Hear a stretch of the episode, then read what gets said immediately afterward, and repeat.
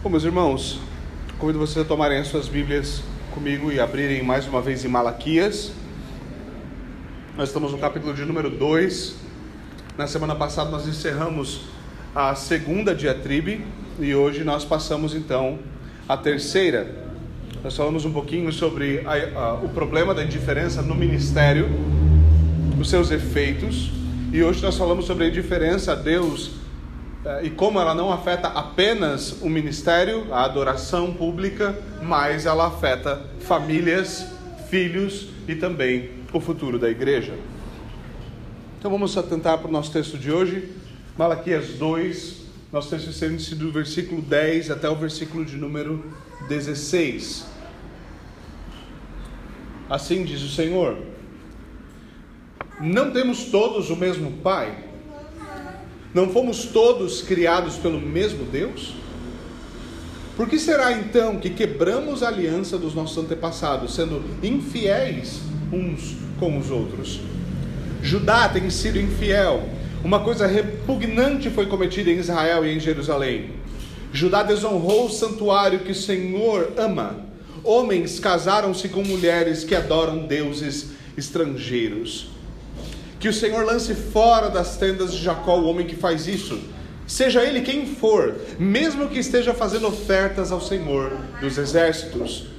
A outra coisa que vocês fazem, enchem de lágrimas o altar do Senhor, choram e gemem, porque ele já não dá atenção às suas ofertas, nem as aceita com prazer. E vocês ainda perguntam: por quê? É porque o Senhor é testemunha entre você e a mulher da sua mocidade pois você não cumpriu a sua promessa de fidelidade, embora ela fosse sua companheira, a mulher do seu acordo matrimonial. Não foi o Senhor quem os fez um só? Em corpo e em espírito lhes pertencem. E por que um só? Porque ele desejava uma descendência consagrada. Portanto, tenham cuidado, ninguém seja infiel à mulher da sua mocidade. Eu odeio o divórcio, diz o Senhor Deus de Israel e também odeio o homem que se cobre de violência, como se cobre de roupas, diz o Senhor dos Exércitos. Por isso tenham bom senso, não sejam infiéis. Amém. Senhor, nós pedimos que o Senhor abra os nossos ouvidos e o nosso coração, que o Senhor faça aquilo que nós somos completamente incapazes de fazer, e aplique a tua palavra, e faça com que ela frutifique para a tua própria glória, para o bem da tua igreja. Amém. Amém.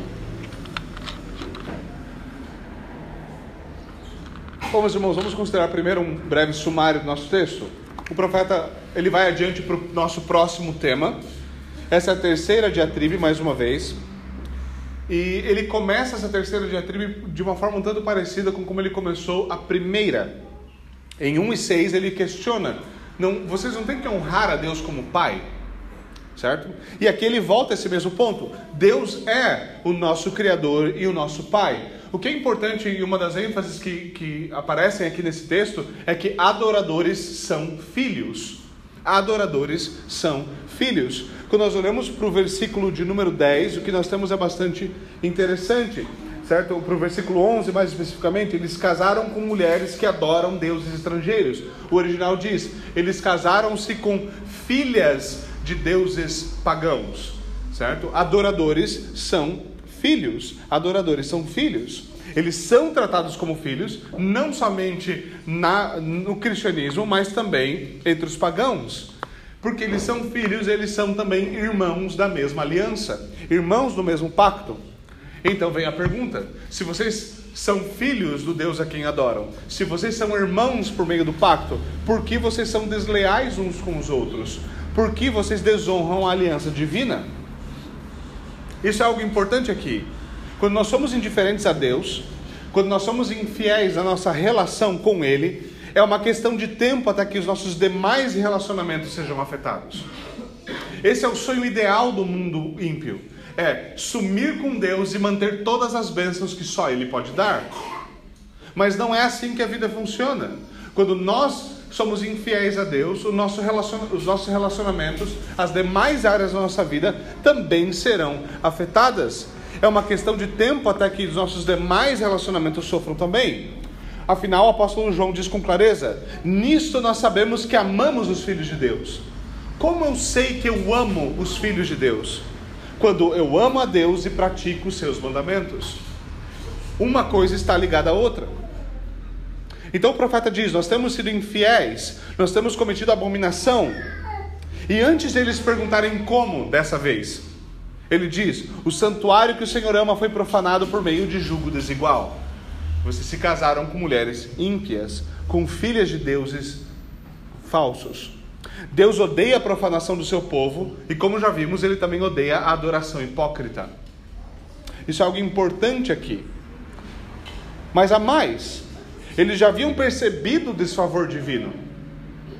Eles começaram a perceber, eles choravam e gemiam diante do altar, eles oravam, pedindo para que o Senhor aceitasse as suas ofertas, para que o Senhor lhes fosse favorável, eles percebiam que isso não estava mais acontecendo. Mas o Senhor não o fazia.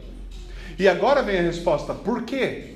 Senhor, por que o Senhor não está aceitando as nossas ofertas? O que nós fizemos de tão grave?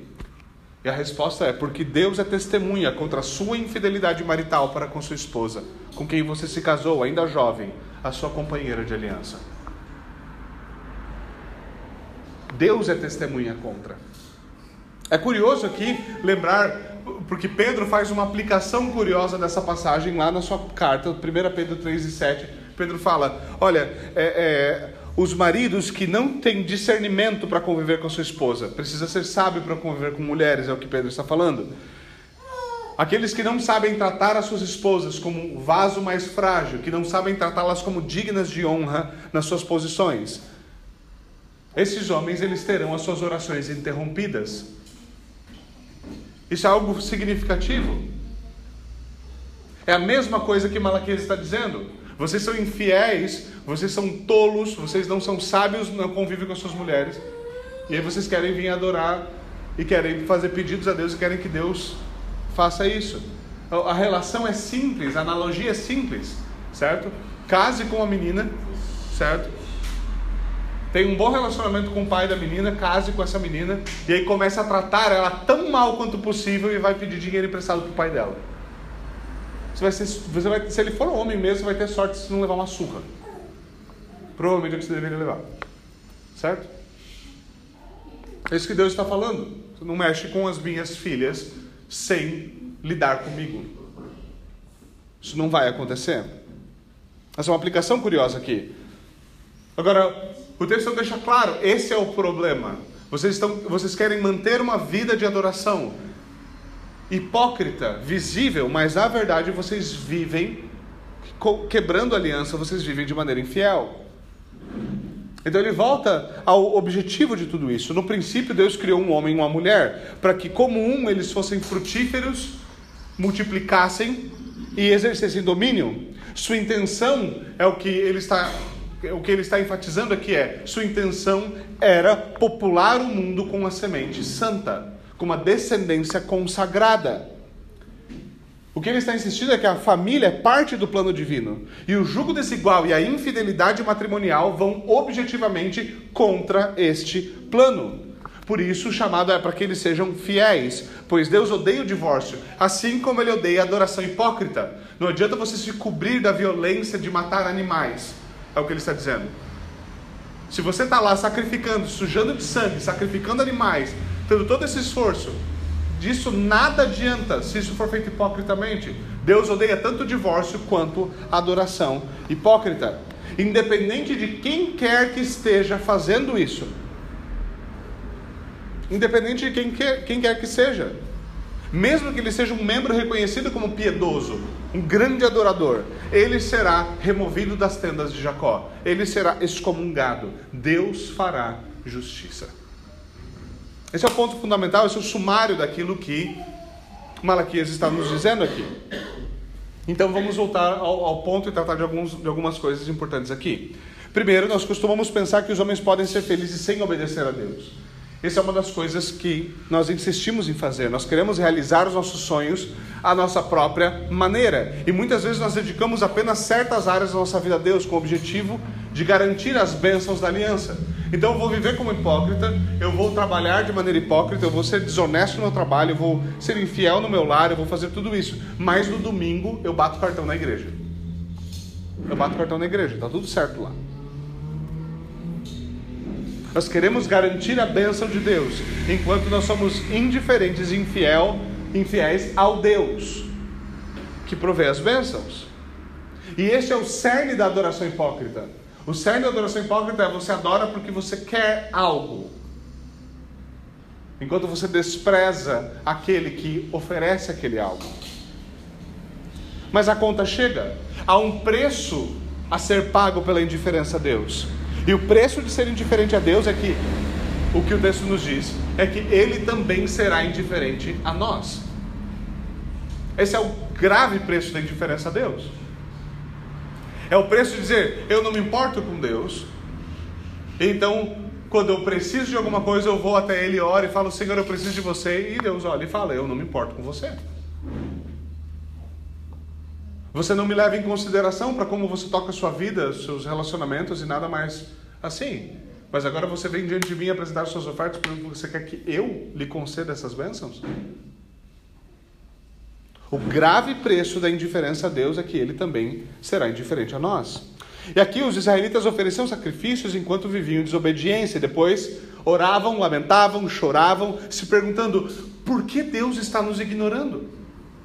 Por que Deus não responde às nossas orações? Na prática, eles removeram Deus das suas vidas, eles removeram Deus dos seus relacionamentos, eles foram infiéis a Deus e às suas esposas. Mas eles também, enquanto eles estavam dando carta de divórcio, achando que eles estavam por cima, Deus se volta para eles para dizer: vocês também receberão uma carta de divórcio. Vocês também serão mandados embora. Independente de quão piedoso vocês pareçam aos olhos dos outros, vocês serão excomungados. Isso é curioso aqui porque, diferente das outras duas diatribes que nós já vimos, os pecados descritos aqui não são diretamente contra Deus, eles são pecados contra o próximo. Mas é impossível pecar contra o próximo sem pecar contra Deus. Esse, esse é um ponto fundamental. Nós vivemos em um mundo em que as pessoas não se importam mais com quem Deus é e com as definições divinas de pecado, mas nós ainda queremos que algo como perdão exista. Então, o que acontece de maneira geral na nossa cultura é que você quer obrigar as pessoas a pedir perdão por coisas que você considera ofensivo. Certo? Se você considera aquilo ofensivo, o outro tem que pedir perdão. A pergunta é: quem define o que é ofensivo? Quem define o que é ofensivo? Quem define quando o perdão deve ser estendido? Teve uma frase de um, de um pastor que fez, deu algum rebuliço há, um, há pouco tempo atrás, no qual ele dizia: jamais peça perdão à sua esposa, a menos que Deus exija isso de você. E você consegue imaginar o burburinho, né? Como as pessoas ficam irritadas com esse tipo de coisa. Né? Como as pessoas ficam irritadas com esse tipo de coisa. Como assim? mas o que você deveria fazer? Um dos maiores problemas entre, no ministério pastoral e entre é, pessoas que estão envolvidas mais no meio público dentro da igreja é que nós, nós nos acovardamos quando perdão é quando pedido de desculpas é exigido de nós. E nós vamos lá e dizemos: Olha, me perdoa. Agora veja, quando a nossa geração, com os seus pecados, com a sua cultura ímpia, vem até nós e exige de nós um pedido de perdão, você deve lembrar-se de uma coisa: essa cultura não tem redenção. Eles não têm perdão dos pecados. Por que você acha que agora nessa cultura do cancelamento eles querem destruir a vida das pessoas? Eles não se contentam em dizer você estava errado. Eles querem tirar o emprego dela, eles querem tirar o meio de sustento dela, eles querem prender aquela pessoa, querem prender pelo máximo tempo possível, querem acabar com tudo, querem desenterrar coisas da vida dessa pessoa, querem acabar com ela. Por quê? Porque redenção sempre exige sacrifício. Mas quando não há redenção numa cultura, então a única coisa adequada a se fazer é sacrificar aquele que pecou. Você se dobra a cultura de hoje pedindo perdão pelo que eles consideram pecado, em vez de pedir perdão pelo que Deus considera pecado. E você deve estar preparado para não encontrar redenção aos olhos da cultura, porque eles não têm Cristo para oferecer. Nós temos. E o tipo de perdão que nós deveríamos estar pedindo para a nossa cultura, para o mundo ao nosso redor, é o seguinte: nos perdoem, porque nós deveríamos ter sido muito mais duros, muito mais ofensivos e muito mais fortes no anúncio do Evangelho. Perdoem-nos. Vocês deveriam ter ficado muito mais bravos. A essa altura, alguns de nós já deveriam estar morrendo, mas porque nós somos negligentes. Isso não está acontecendo. Então, nos perdoem.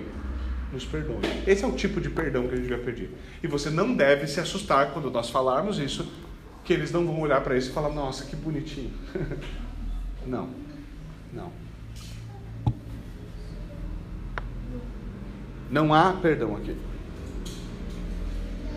Então, quando, quando o pecado contra o próximo é considerado, a regra, o padrão último é sempre a verdade de Deus. Quando o irmão vem para você e chama, chama você a, ao arrependimento por causa do seu pecado, você não deve ficar ofendido porque ele estava tentando dizer que você pecou. Todo mundo sabe que você pecou. A gente só não sabe no que, mas esse é o garantido.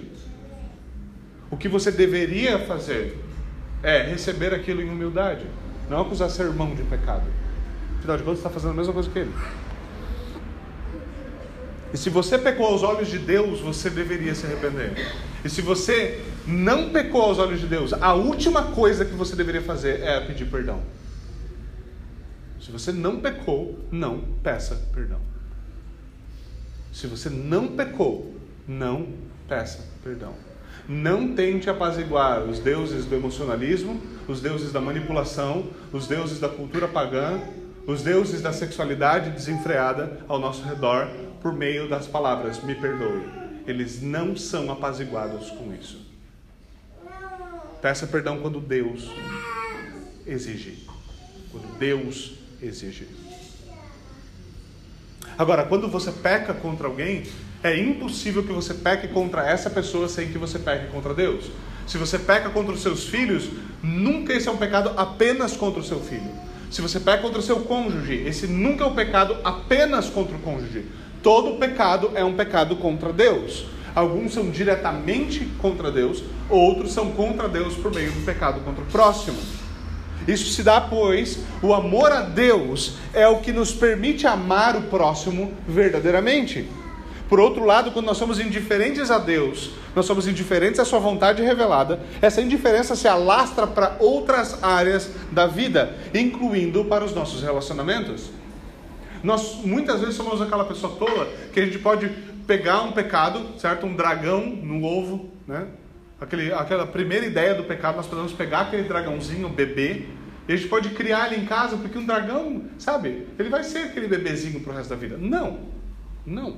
Ele vai crescer, vai virar o smog e vai começar a destruir tudo, pilhar tudo quanto é canto, arranjar algum castelo, encher de ouro e acabou.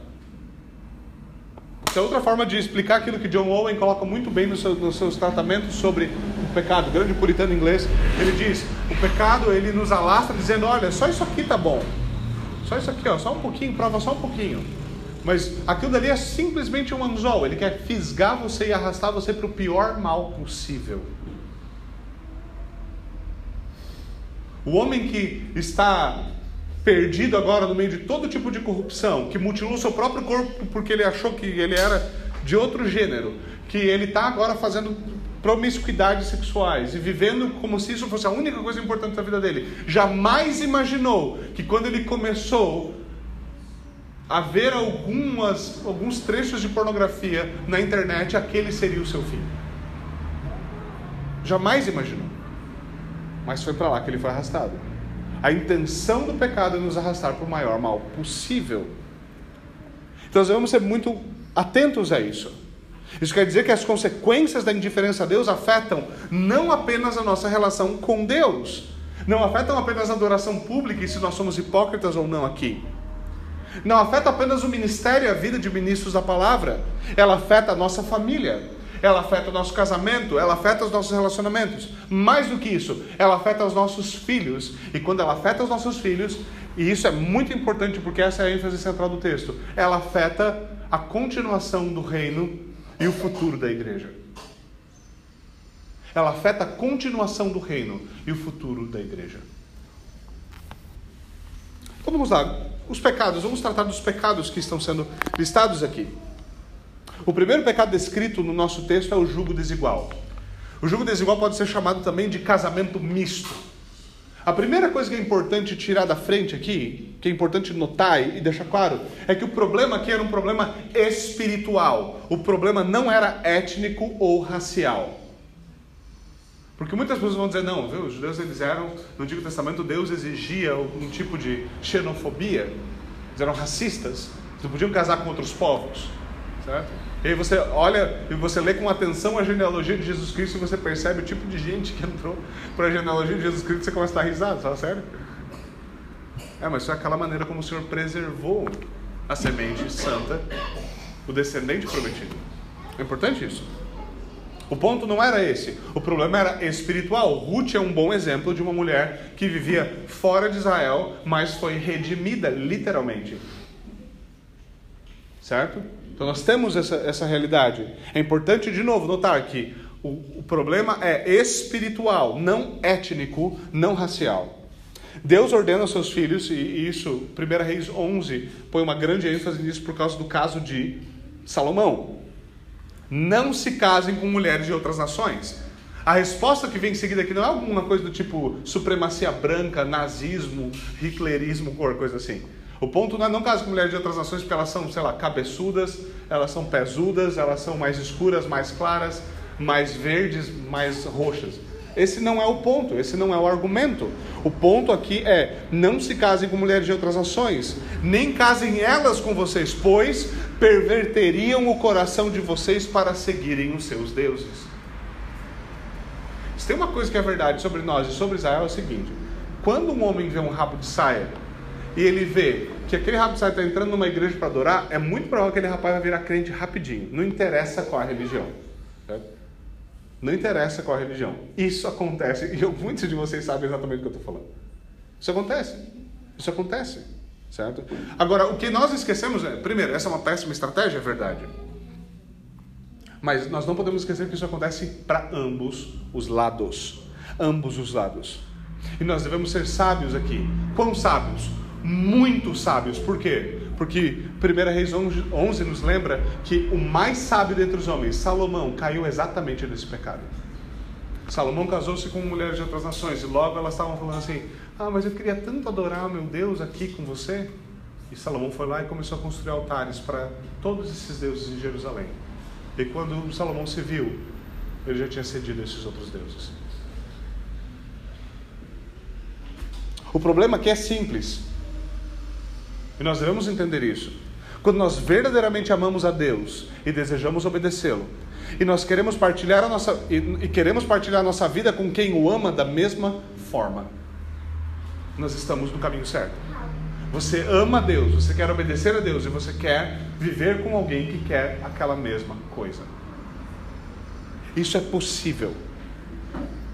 Quando se está disposto, e esse é o outro lado, quando você está disposto a desobedecer a Deus porque você ama muito aquela outra pessoa, bom, a idolatria já se instalou.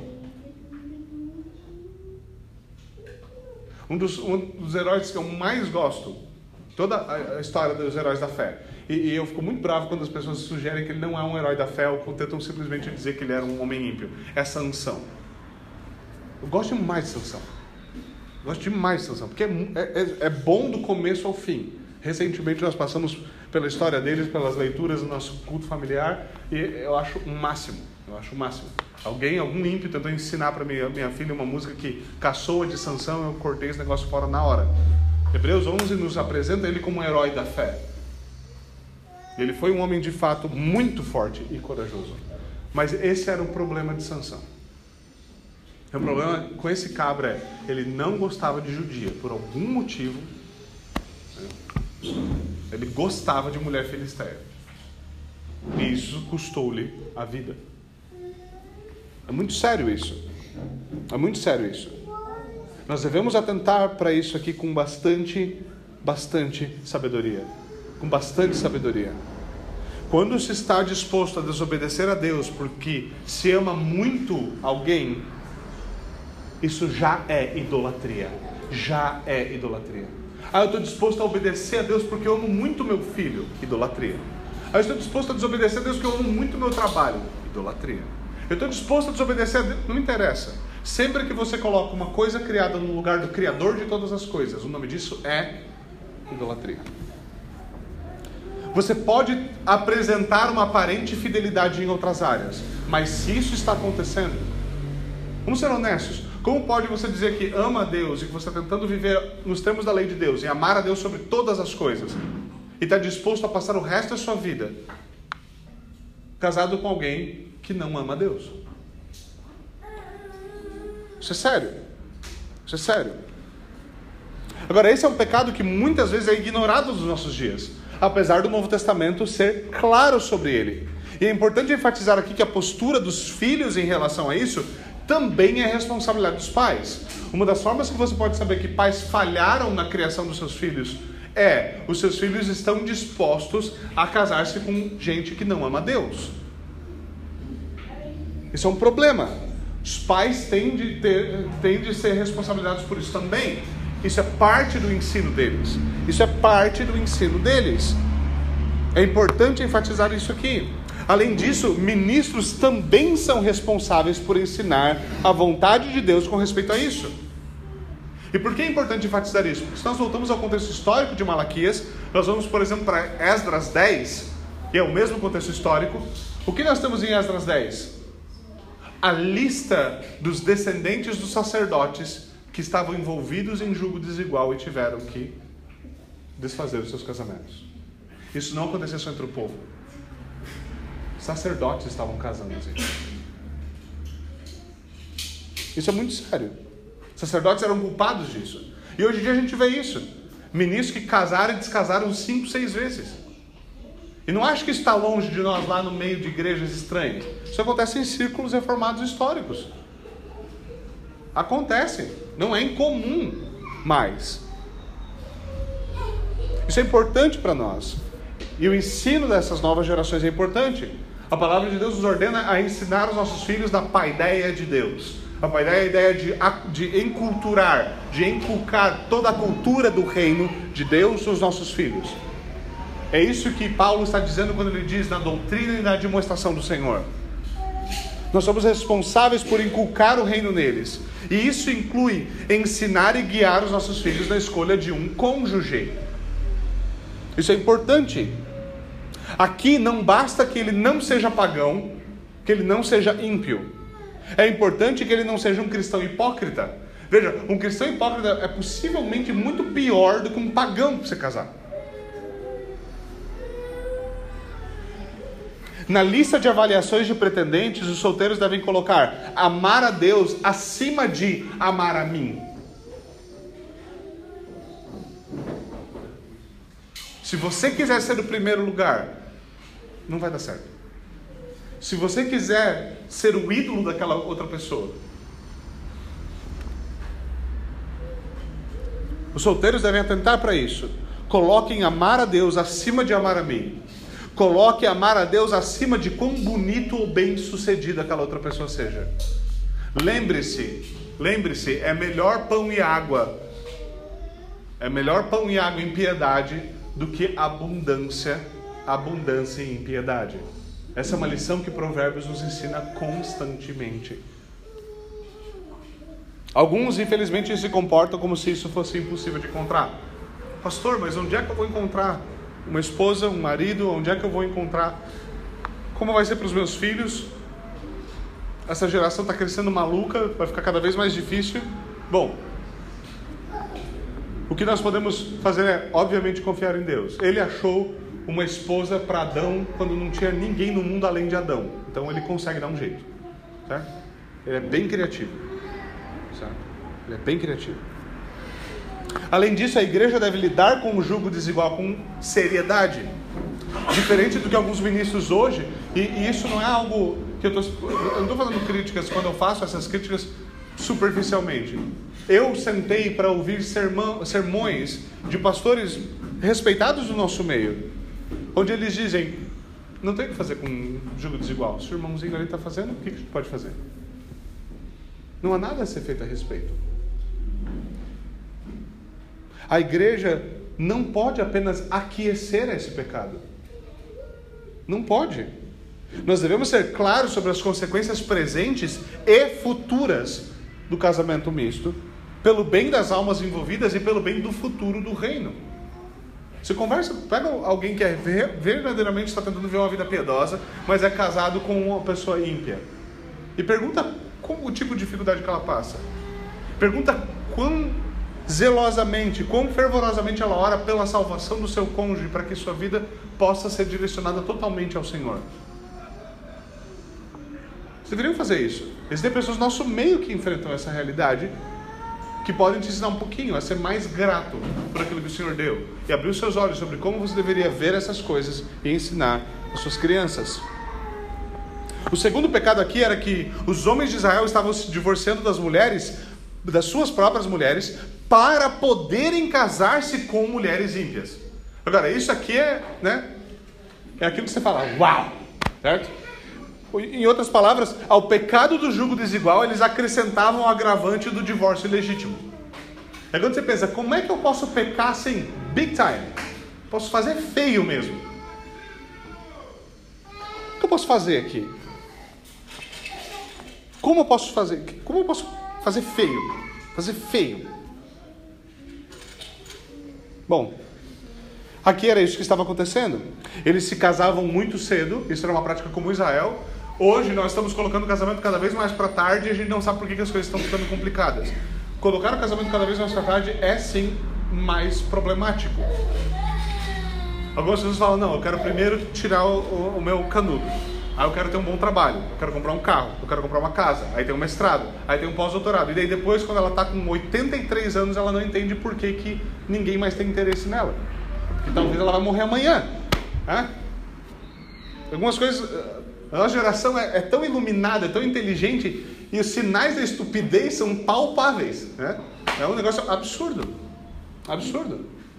E curioso, mesmo os dados mostram que casais que casam mais novos em, e passam e, e, duram muito tempo juntos, em geral, em geral se dão muito melhor na vida, são muito mais estáveis, estão muito melhor até mesmo financeiramente. A gente tem dados para isso, mas a gente ignora, que a gente é mais sábio. A gente quer viver as aventuras da impiedade e não quer consequência. Não quer consequência. Então, homens e mulheres querem viver vidas promíscuas antes do casamento e acham que isso nunca vai impactar de nenhuma forma a sua vida. Não, não é tão simples assim. Não é tão simples assim. Eles casavam-se muito cedo. Agora, o que eles estavam fazendo? Quando eles estavam envelhecendo, suas mulheres ficavam mais velhas, eles tiravam a conclusão seguinte: está na hora de eu trocar para um modelo mais novo. E aí eles simplesmente iam lá. Como diz a velha piada, minha mulher agora tem 40, eu vou trocar por duas de 20. Certo? Qual o nome disso? Impiedade. É absurdo. Mas era isso que eles estavam fazendo. O que é interessante aqui é o seguinte: em vez da benção, em vez da benção de envelhecer e amadurecer junto, porque nós subimos com esse conceito. Hoje nós olhamos para as cãs brancas, para, para o cabelo branco, para o envelhecimento, como algo odioso, indesejável. Mas essa não é a visão das Escrituras sobre isso. Não é. Então nós olhamos para a ideia de envelhecer junto, para a bênção de amadurecer juntos, para a bênção de desfrutar da, dos frutos da união junto. E quais são os frutos da união no casamento? Filhos. Filhos. Isso é curioso, né? A maioria de nós, quando a gente chega para igrejas reformadas históricas, em que tem uma tradição reformada forte, recebe aquelas famílias com 10, 6, 8, 12 filhos, você fala, o que, que essa gente tem? Né? Nunca ouviram falar de método de concepção? O que, que, que esse povo tem? Tá, é simples. Eles sabem que frutos são uma bênção. Se crianças são flechas na aljava, certo? São flechas na mão do arqueiro, Bom, se você está numa guerra, quanto mais flecha, melhor. Pelo menos é o que me parece. Faltar munição sempre é um problema. Nós falamos do problema que existe hoje de homens e mulheres que envelhecem e não tem quem cuide deles. Eles ficam abandonados em asilos, em pensionatos, em lugares assim. Nós jamais paramos para pensar que quando você tem bastante filhos, você tem uma certa segurança também para o seu futuro a, a, nós simplesmente desprezamos toda a sabedoria bíblica e a gente fica assim: como é que a gente resolve os problemas que a gente está lidando? Quem sabe se a gente ouvisse? isso é outra forma de falar que nós fazemos muitas vezes o que eles faziam. Eles trocam uma bênção por maldição. Em vez da bênção da união, do, dos frutos de uma união saudável no casamento, nós preferimos a maldição divina.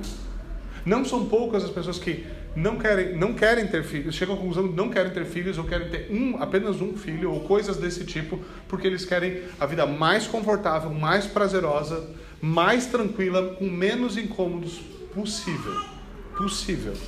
E quando você lê a Escritura, se você consegue derivar esse tipo de sentimento das páginas da Bíblia, eu procuraria um oculista amanhã, porque provavelmente, sei lá, cegueira, catarata, alguma coisa. Não tá lá. Não está lá. Não tem o que fazer. Pastor, todo mundo deveria ter uma creche? Não. Não é esse o ponto. Não é esse o ponto. Não se esqueça que criar mal os seus filhos também é um juízo. Também é um juízo. É possível ter tantos filhos que você vai acabar se levando à negligência. Esse foi o caso do rei Davi. Essa não é a questão. Essa questão é como, como nós olhamos para eles como o que nós fazemos na educação dos nossos filhos, no nosso casamento e tudo mais afeta os nossos filhos. Infelizmente, nos nossos dias, o divórcio já é uma prática comum na igreja. Os números de divórcio entre ímpios e entre cristãos basicamente são os mesmos, assim como de novo casamento. Muitos disfarçam seu pecado por meio da legitimidade do divórcio. Muitos reformados são culpados disso. Você pega a confissão de Westminster, ela diz que existem casos nos quais divórcio pode ser legítimo. Ninguém quer ler o último parágrafo da confissão sobre casamento, que vai dizer que é um problema quando homens ficam imaginando formas de poder desfazer seu casamento e não querem o conselho da igreja e nenhum outro tipo de ajuda para resolver os problemas do casamento. Nós saímos, nós transformamos. Divórcio pode ser possível e legítimo em alguns casos para. Ah, você quer se divorciar? Tudo bem. Isso é um problema. Isso é um problema. O resultado da infidelidade matrimonial, do jugo desigual e de todas essas coisas na igreja é o que? É o enfraquecimento da família e, por consequência, o enfraquecimento da igreja e, obviamente, da sociedade. Porque igreja e sociedade são compostas por famílias.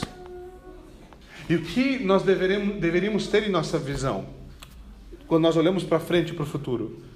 Reforma e avivamento na igreja e na sociedade só serão possíveis por meio de reavivamento e reforma em famílias, nas famílias que constituem essas instituições. Agora, o nosso texto nos exorta a sermos cuidadosos para não sermos infiéis. Obviamente, esse é o ponto. Se o pecado é infidelidade, certo? Se o pecado é indiferença a Deus infidelidade ao próximo, a exortação é para que nós sejamos fiéis. Cuidado com os namoros infindos. É curioso, muito reformado gosta disso, né? 33 anos de namoro. certo? Não está abrasado, o irmão já virou carvão. Né? Certo? Aí você pega a confissão, as pessoas vão lendo né, o, catecismo de Westminster ele fala assim: olha, ah, uma das aplicações do sexto mandamento, do sétimo mandamento é não demorar-se para casar. Certo? Se você está no relacionamento pré-marital, não demore-se para casar. Então as pessoas escolhem para isso e falam assim: só paga é um problema. Volte e você encontra o casal. Quanto tempo vocês estão, vocês estão casados? Ah, a gente está casado faz 10 anos, mas a gente está junto faz 20. Por quê? É porque a gente namorou 10 anos e está casado 10 anos. Maravilhoso. Né? Cuidado com o namoro infindo. Cuidado com o namoro infindo. Cuidado com a fornicação. Cuidado. Mesmo que a fornicação tenha outros nomes, como por exemplo, não, nós somos amaziados, nós somos amigados, nós somos colegas com uh, friends with benefits, né? somos colegas que têm alguns benefícios sexuais. Não interessa. Mais uma vez, quando a Escritura descreve algo como pecado, não interessa se você chama isso por algum nome divertido em inglês, continua sendo pecado. Cuidado com a masturbação, com a pornografia, com o adultério. Cuidado com pecados que parecem pequenos e arrastam para pecados maiores. Deus é uma testemunha onisciente, onipresente. Isso é curioso. Quando você lê, né, quando você lê Deus falando assim, eu sou testemunha contra você, a pergunta é: o que, que você faz? Se Deus é testemunha contra você, o que, que você faz para se defender? Ele é onisciente, onipresente. sabe de todas as coisas, ele criou todas as coisas. Por que você vai dizer você não viu, você não sabe, você não. Ele sabe melhor que você o que aconteceu. Se você esqueceu, ele não. Ele vê além de portas fechadas, de conversas ocultas no celular, de históricos de internet apagados e de coisas como essa. Ele sonda mentes e corações, ele sabe que pecados sexuais sempre nos arrastam para longe dele. Isso é algo comum, isso é algo que está, está enraizado na natureza do pecado sexual. O tipo de vergonha, o tipo de relação que nós temos com a sexualidade geralmente nos faz ir para lá.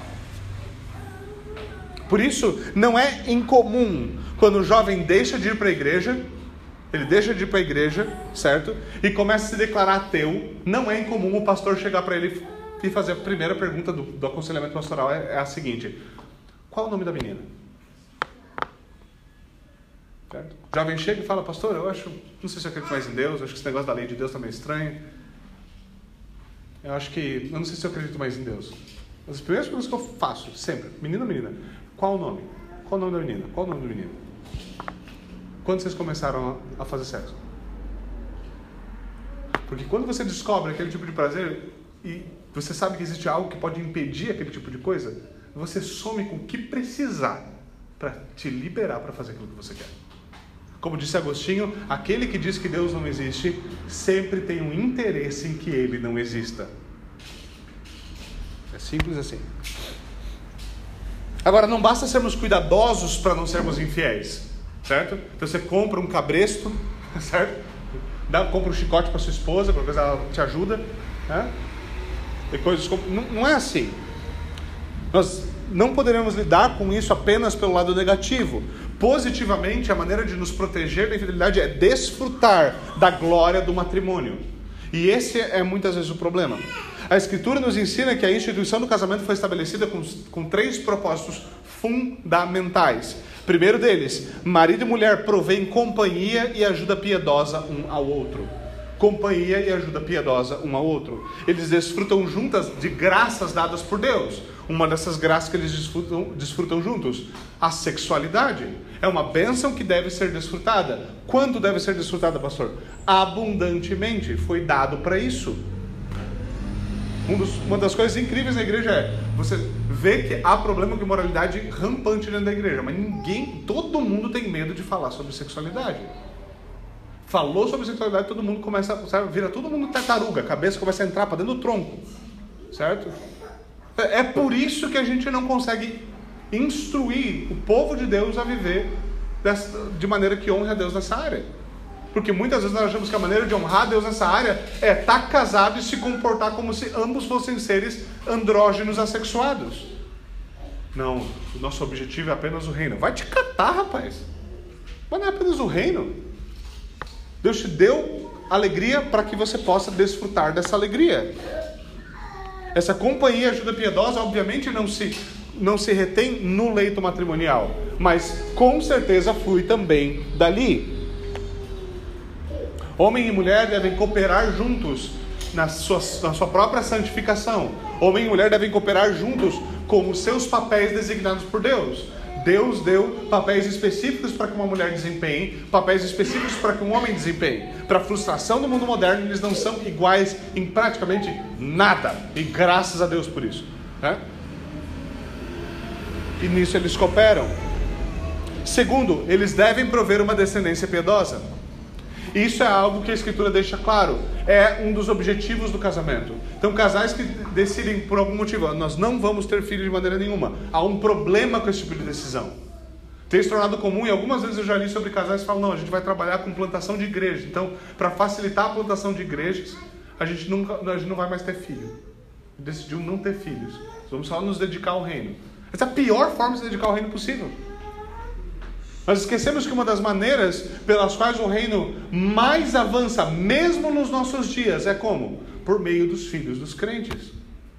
E sabe qual é o problema? Muitos estão dispostos a criticar isso. Ah, mas filho de crente não é. Filho de crente é crente por necessidade.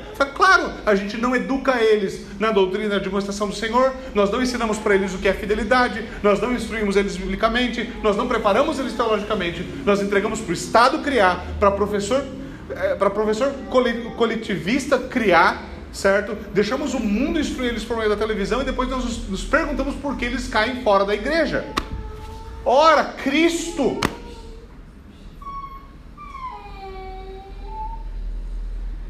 A bênção que a Escritura declara não muda porque nós somos incrédulos. A Escritura é clara ao dizer que a bênção divina se estende por milhares de gerações daqueles que o amam e guardam os seus mandamentos. Um dos piores argumentos é falar, ah, o filho de é crente. Eu conheço pessoalmente famílias que vieram quatro, cinco, seis, sete, oito gerações de gente fiel, criando seus filhos fielmente, gente que ama a Deus. Você vai dizer o quê? Não, é mentira. Ah, não, é, é um milagre. Não é. A igreja chegou até aqui assim. Não é. Nós devemos perceber isso. Pais piedosos ensinam os seus filhos a amarem a Deus assim como a eles, assim como eles amam. Se você não ama a Deus, vai ser difícil ensinar seu filho a amar a Deus. Não é curioso? Você pega qualquer pai aqui da igreja. O pai, o pai gosta de, de, de rock? Do que, que você acha que a criança vai gostar? Se a criança crescer não gostando de rock, o pai fracassou miseravelmente.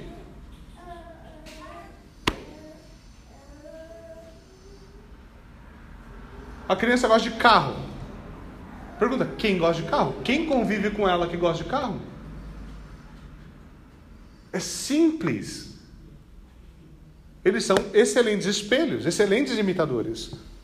Mas mais do que isso, o ponto aqui, eles são o fruto da relação matrimonial. E como fruto da, da, da, relação matrimonial, eles são o futuro da igreja. E por meio deles, a igreja cresce e avança. Eu já disse isso algumas vezes aqui na igreja. Quando você vê as crianças no culto, paradinhas aí ouvindo, dormindo, acordadas, ou fazendo qualquer coisa, ou fazendo barulho. Fazendo alguns de vocês pensarem, meu, queria ter entendido melhor aquela parte, mas a criança gritou no meu ouvido bem naquele momento. Né? Sabe qual que é a graça de você ouvir esse chorinho no meio do culto? É que você lembra-se que Deus não se esqueceu de nós. De que quando nós morrermos, não acabou. De que eles vão continuar. De que eles são o futuro da igreja. De que Deus não nos abandonou. E essa é uma graça que nós não devemos abrir mão. Terceiro, o casamento é necessariamente uma proteção contra a imoralidade sexual. Ele não apenas protege desejos ilegítimos e de suas distorções, mas também nos permite desfrutar de desejos legítimos de maneira piedosa. Piedosa. Obviamente, o casamento não deve ser tomado como uma saída utilitária para determinada tentação. Ainda assim, ele provê verdadeira ajuda para quem tem dificuldade. Quanto mais dificuldade um homem tem com a sua área sexual, uma mulher tem com a sua área sexual, mais cedo ela deveria casar. Por quê? Porque ela deveria ter um meio piedoso de saciar-se. É importante isso, certo? E o casamento, ainda mais do que isso, obviamente, a instituição bíblica do casamento é que nos, quando nós olhamos para trás, para Adão e Eva, nós vemos que ali é delimitado a natureza, característica, o formato do casamento. Deus criou Adão e Eva. Isso quer dizer que o casamento ele deve ser uma monogamia heterossexual. Não tem outra opção. Deus, quando Adão olhou para os animais, ele não viu um, uma, uma correspondência adequada. Bestialismo é inadequado. Deus não criou um homem para corresponder a Adão. A homossexualidade está delimitada. Deus não criou duas mulheres para Adão. A poligamia está fora do jogo. E assim por diante. Então é importante nós percebermos tudo isso. E olharmos para como o que esse texto nos diz deve ressoar nas nossas famílias. O divórcio, de uma forma ou de outra, sempre será resultado do pecado. Se está acontecendo divórcio, alguém pecou. É impossível acontecer divórcio se ninguém pecou. E aqui Deus deixa claro sua opinião sobre o divórcio. Deus odeia o divórcio, assim como os supostos adoradores que praticam o divórcio. Não adianta, não tem para onde fugir disso, nós devemos ser sábios com isso. Essa não é toda a instrução bíblica sobre isso, mas é parte importante dela. Pastor, mas é verdade que existem situações na qual, na qual ele é legítimo? Sim, ainda assim ele vai ser fruto do pecado de alguém. Pode ser fruto da dureza de coração de alguém, da infidelidade de alguém. Ele pode ser verdadeiramente legítimo e não ser pecaminoso de uma parte, mas sempre terá pecado envolvido. Ainda assim, a ênfase especial do nosso texto está no segundo propósito do casamento. Os casamentos mistos ameaçavam a continuidade do povo de Deus como um povo exclusivamente dedicado a Ele. Eles impediam o avanço e o crescimento do povo de Deus. E isso continua sendo verdade hoje. Todas as vezes que nossos jovens andam à igreja, ou as crianças que estão crescendo, crescem para se casar com gente ímpia e ser infiel a Deus, a igreja perde. O futuro da igreja sofre. Toda vez que isso acontece. Nós precisamos perceber isso e ser cuidadosos, instruir os nossos filhos, instruir as nossas crianças sobre isso. Isso exige de nós o quê? Fidelidade. Fidelidade ao nosso, no nosso próprio matrimônio, fidelidade na criação dos nossos filhos, fidelidade ao reino de Deus. Uma fidelidade que não é curta, eu vou ser fiel só um pouquinho, só porque vale a pena. Não é só isso. Deus nos chama fidelidade, mas não é só a fidelidade matrimonial. Não apenas a fidelidade pactual para com Ele. Deus nos chama a fidelidade generacional. A pensar nas gerações, no futuro da igreja. Para nós desfrutarmos da bênção de Deus nas nossas, nas, como diz a Escritura, nas nossas vidas, na vida dos nossos filhos e na vida dos filhos dos nossos filhos. Consegue imaginar? Nós, pela graça de Deus, nós vamos experimentar isso aqui nessa igreja, certo? E você vê você, os teus filhos e os filhos dos seus filhos juntos, adorando a Deus em espírito e em verdade, na mesma igreja. Você vê graça descendendo de geração em geração e de geração em geração. Qual que é um dos nossos problemas? Nós não pensamos mais assim. Nós não vemos a utilidade da fidelidade. Nós não vemos por que ela é importante. Mas nós deveríamos olhar para isso e desejar ver famílias restauradas, adorando a Deus em fidelidade. O que é importante aqui, para que nós finalizemos? Isso só é possível porque antes do primeiro filho ser gerado, Deus prometeu o seu único filho, eternamente gerado. Não há fidelidade fora do Evangelho. Não há fidelidade fora de Jesus Cristo. Ele é o filho fiel. Deus nos prometeu o seu filho. Nos prometeu que ele seria mortalmente ferido ao pisar a cabeça da serpente. É só em Cristo, descendente prometido a Abraão, que famílias podem ser benditas por toda a terra.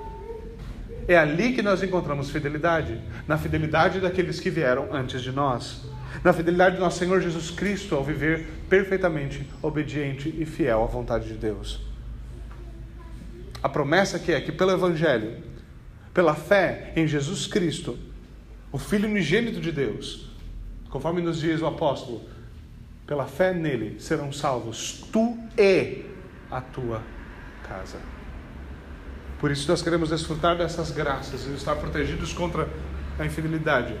Nós precisamos nos voltar em fé ao Evangelho de Jesus Cristo. Vamos até ele em oração. Senhor, nós te rendemos graças pela tua palavra.